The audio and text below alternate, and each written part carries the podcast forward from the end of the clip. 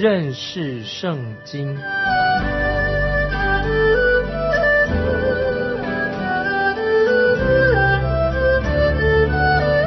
认识上帝的话，把上帝的话带到全世界。本节目是由认识圣经机构和环球广播电台联合制作，欢迎收听。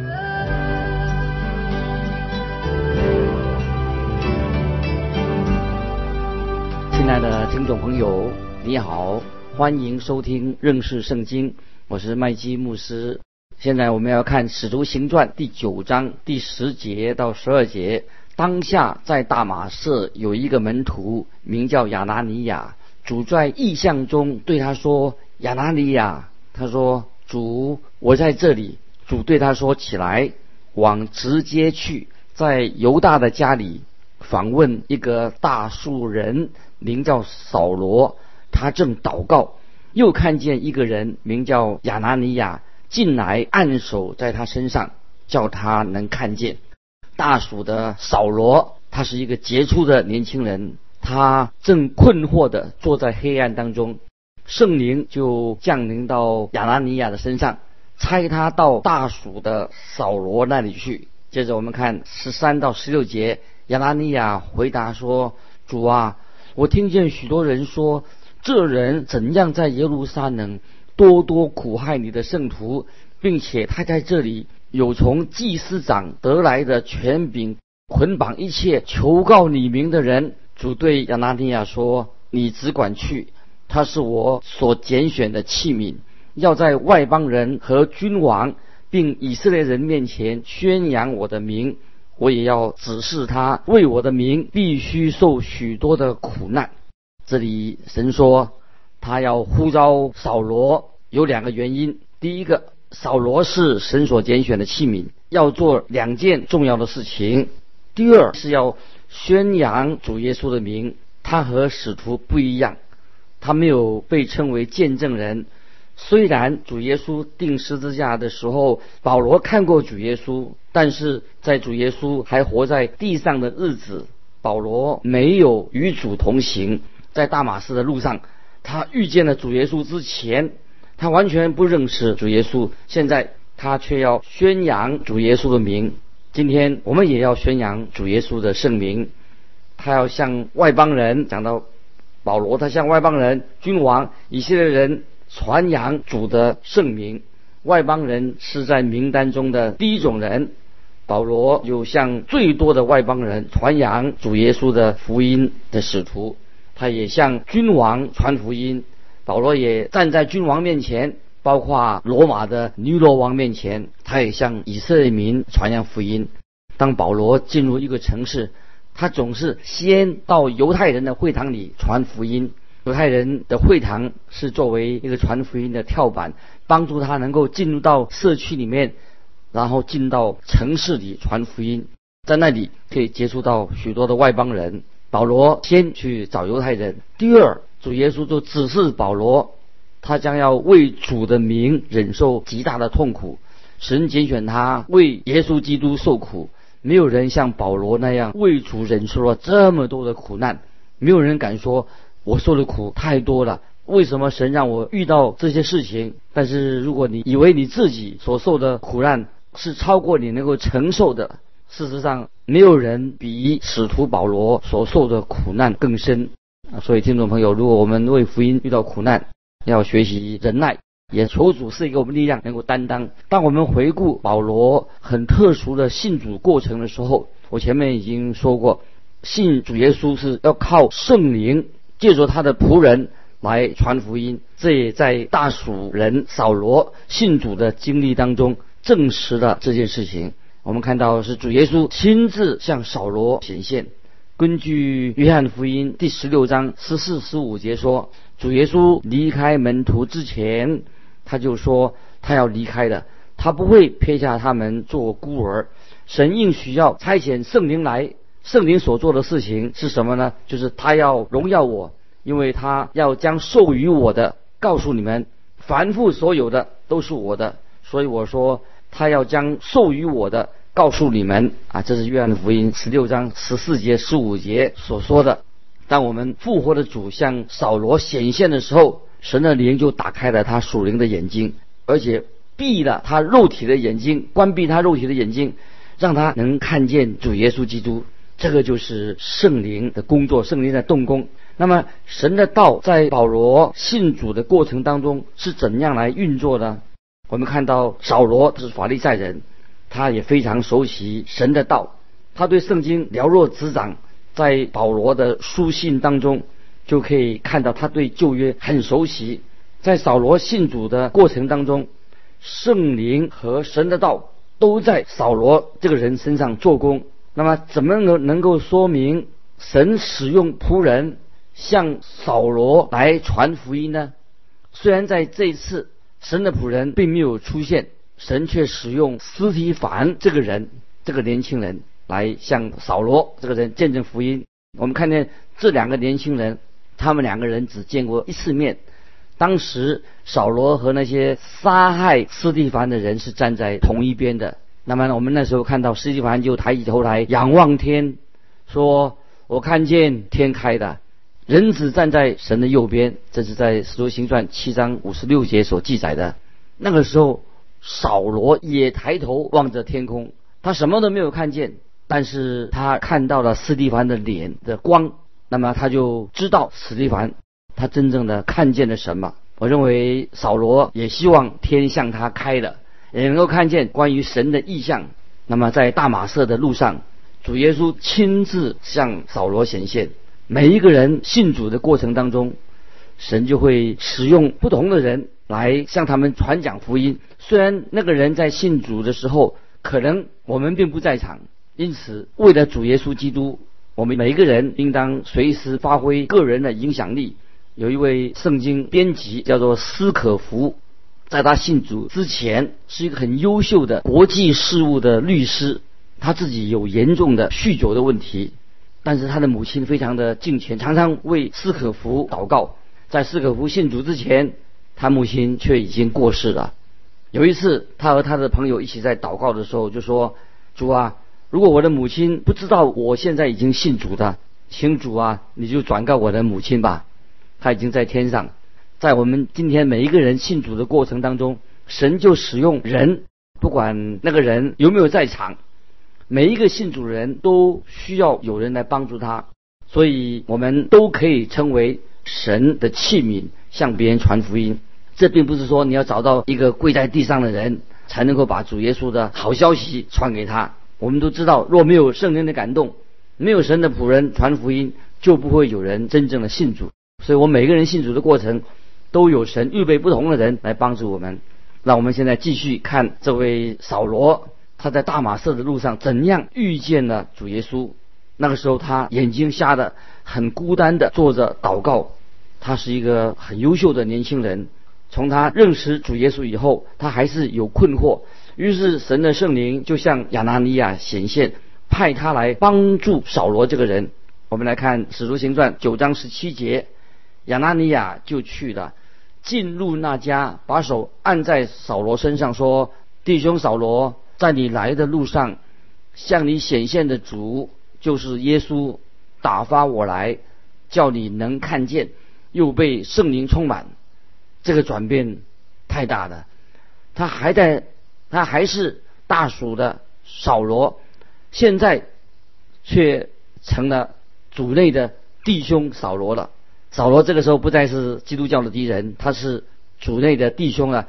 凡爱主耶稣基督的人，都是啊信徒啊信徒的弟兄啊。很可惜，有时基督徒的弟兄之间啊，并不是一样表现的像弟兄一样。我们应该。在基督徒之间，我们都是啊弟兄姊妹，要有一个好的见证。这个时候，扫罗需要恢复他的视力，让他眼睛能看见，要被圣灵充满。圣灵充满他以后，他要去服侍主耶稣。我们每一个信徒的生命都要经过圣灵的充满。在大马色的路上，保罗受了圣灵的洗，他是在往大马色色的路上蒙恩得救的，直到亚拉尼亚来。找他，他才被圣灵充满。他要成为主耶稣的见证人，他的视力还有他属属灵的洞察力啊都有，视力恢复了，他也有属灵的眼光洞察力。接着我们看来十八节，《使徒行传》九章十八节，扫罗的眼睛上好像有鳞，立刻掉下来，他就能看见，于是起来受了洗。扫罗受洗是信主的象征跟一个印证。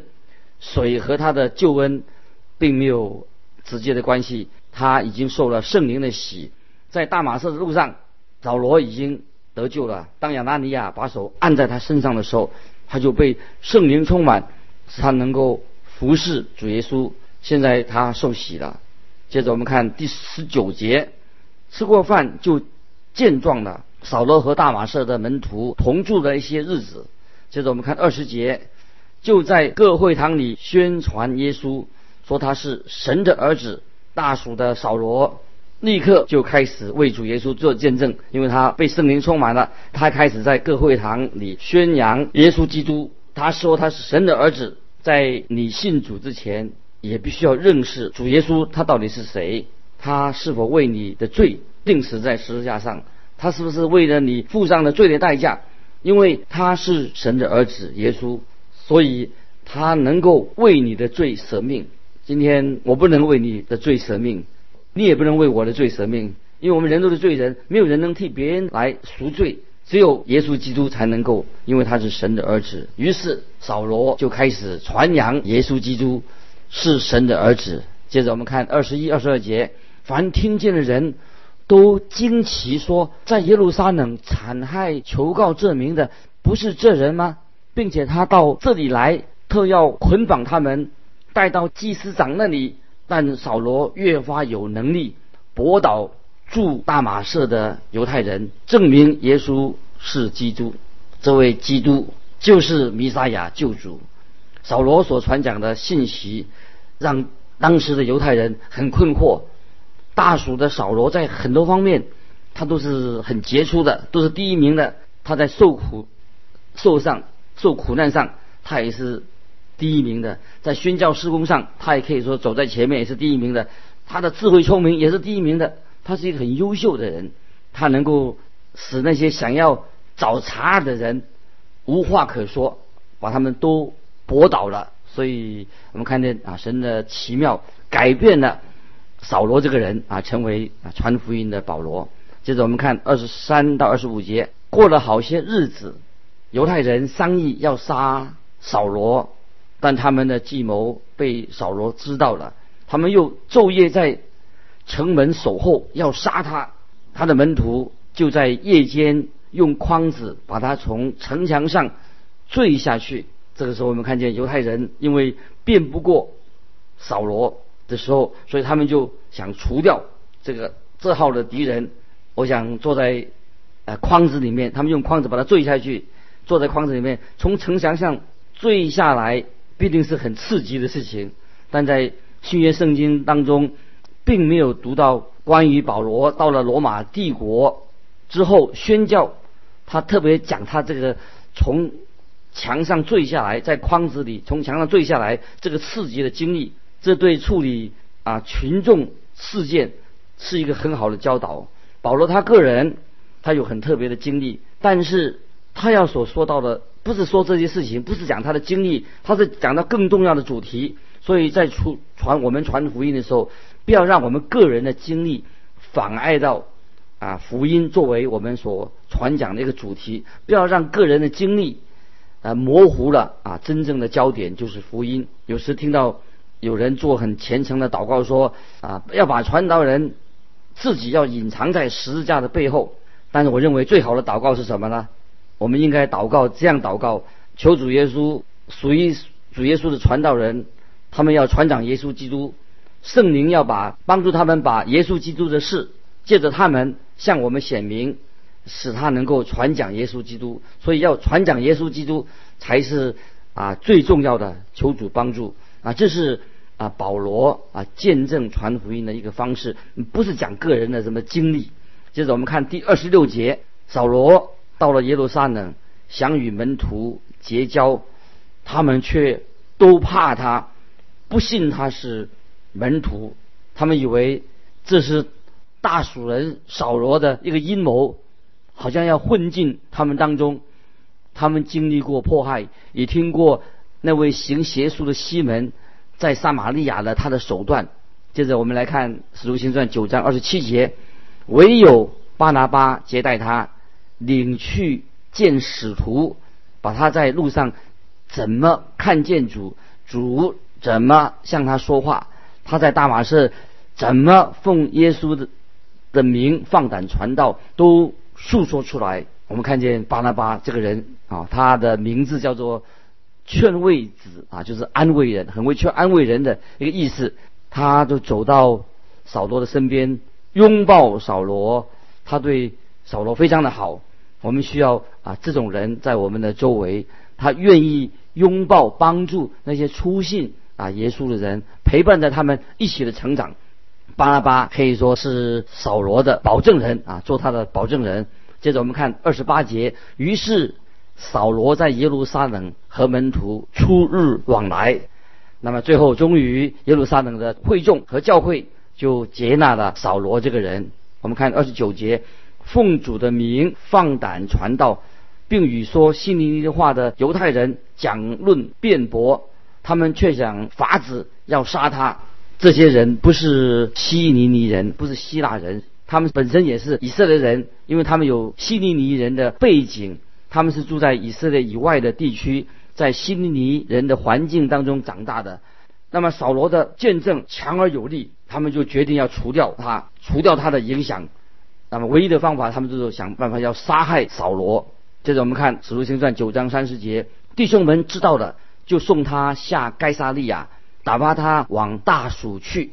这个时候，保罗就回到他自己的家。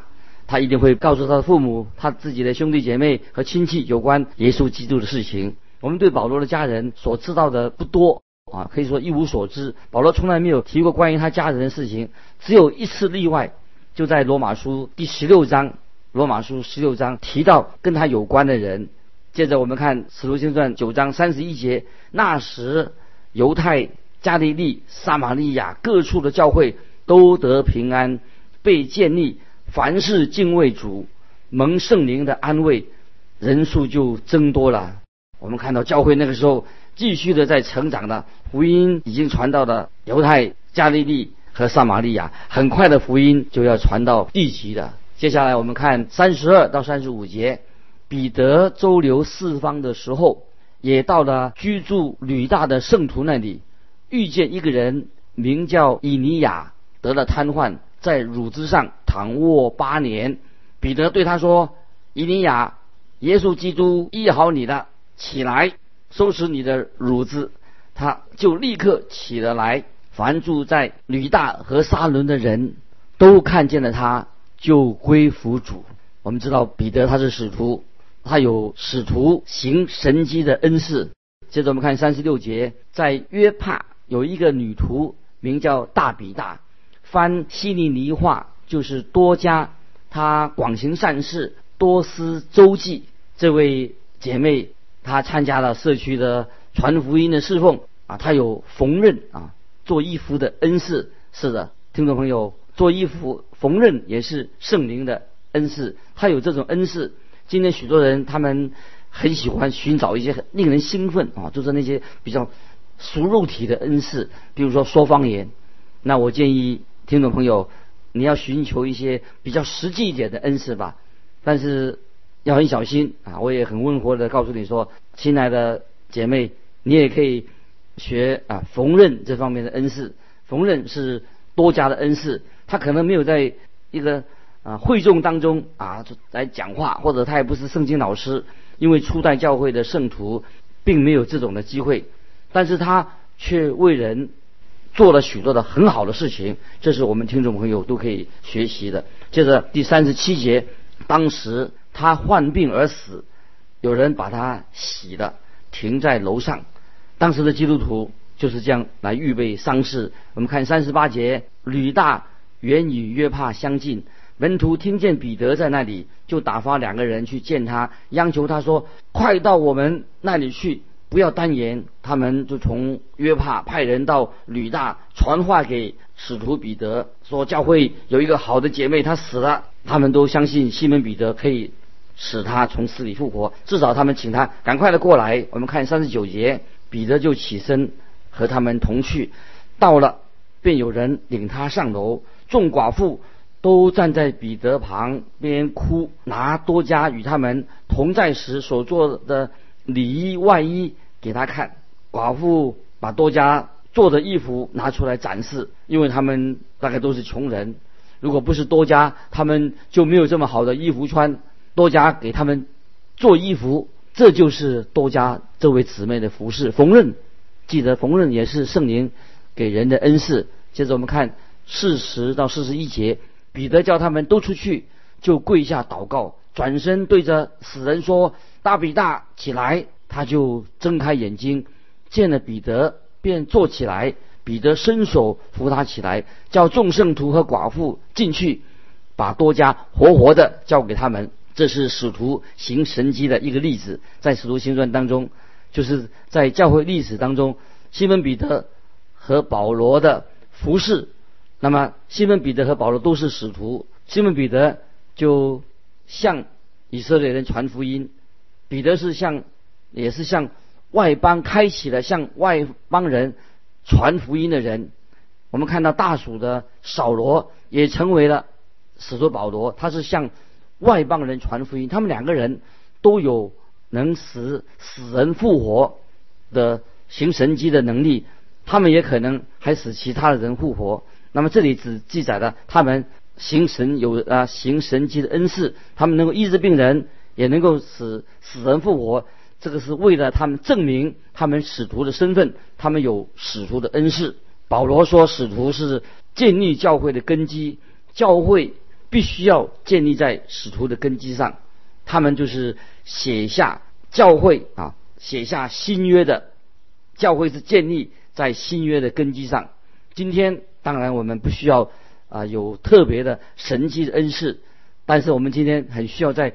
教义真理上，这是很重要的。在新约时代结束的时候，使徒约翰在约翰二书第十节、十一节这样说：在约翰书信的二书，约翰二书十到十一节，教导我们怎样来分辨真理。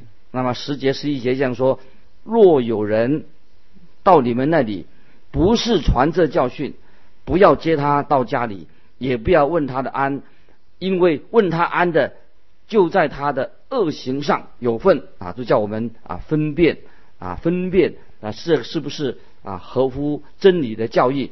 我们看到在保罗服侍的末期就没有提到他啊关于他医病的恩赐，例如保罗他的童工特罗菲摩生病的时候。保罗就叫他留在米利都啊，这个在提摩太后书四章二十节，叫他的童工特罗菲摩留在米利都。因为保罗为什么保罗没有用神迹来医治他的朋友特罗菲摩呢？因为保罗的服饰已经接近了尾声，神迹的恩赐已经在教会当中消失了。在保罗开始服侍的时候，还没有新约圣经，保罗所写的第二部分。已经进到一个在传福音啊新的一个领域，在传福音的时候，那个时候除了行神迹的恩赐以外，没有其他的特别的权柄。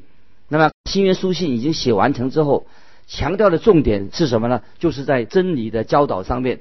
那保罗说，如果有一个人没有传讲正确的教义的真理的话，即使他是天使，你也不要随便接待他。在加拉太书一章八节这样说：无论是我们。是天上来的使者，若传福音给你们，与我们所传给你们的不同，他就应当被咒诅。所以我们看见初代教会使徒们行神迹的恩赐是非常的重要。那么接着我们看见多加他从死里复活以后，他就回应有事情的发生了。我们看使徒行传四十二节。